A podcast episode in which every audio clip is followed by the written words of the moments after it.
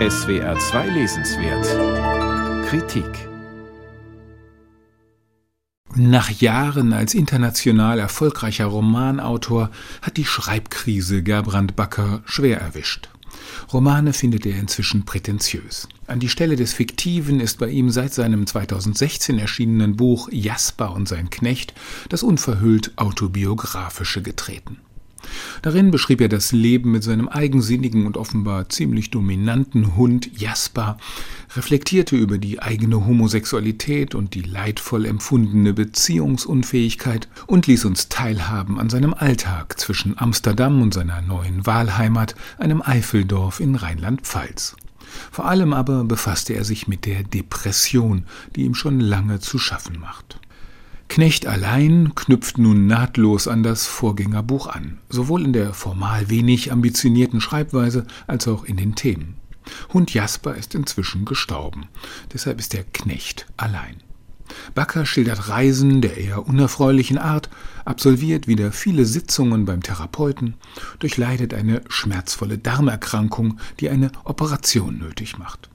Über seine Nachbarn und Freunde plaudert er ebenso ausgiebig wie über die Tücken und Torheiten des niederländischen Literaturbetriebs. Backers radikal autobiografische Schreibweise folgt einem Trend.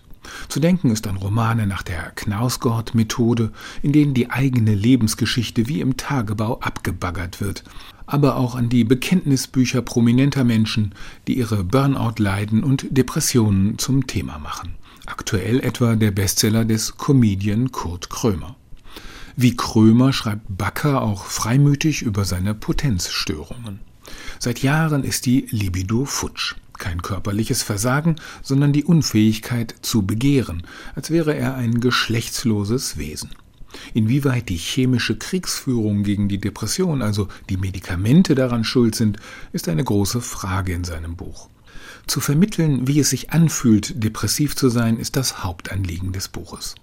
Als ein Bekannter meint, er sei ebenfalls depressiv, denn er sei oft traurig und müsse viel weinen, lässt Backer das nicht gelten. Wer noch weinen kann, hat Gefühle und ist nur ein bisschen trübsinnig. Bei einer wirklichen Depression habe man ja gerade keine Gefühle mehr.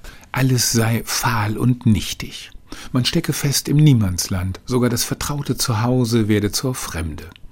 Zeigt Backer hier in Sachen Depression ein gewisses Revierverhalten?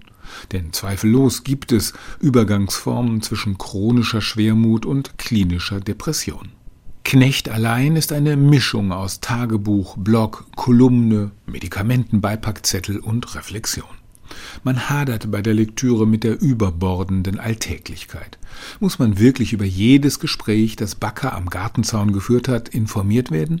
Auch die Details des niederländischen Literaturbetriebs, wer mit wem in Talkshows oder auf Lesepodien sitzt, öden auf Dauer an.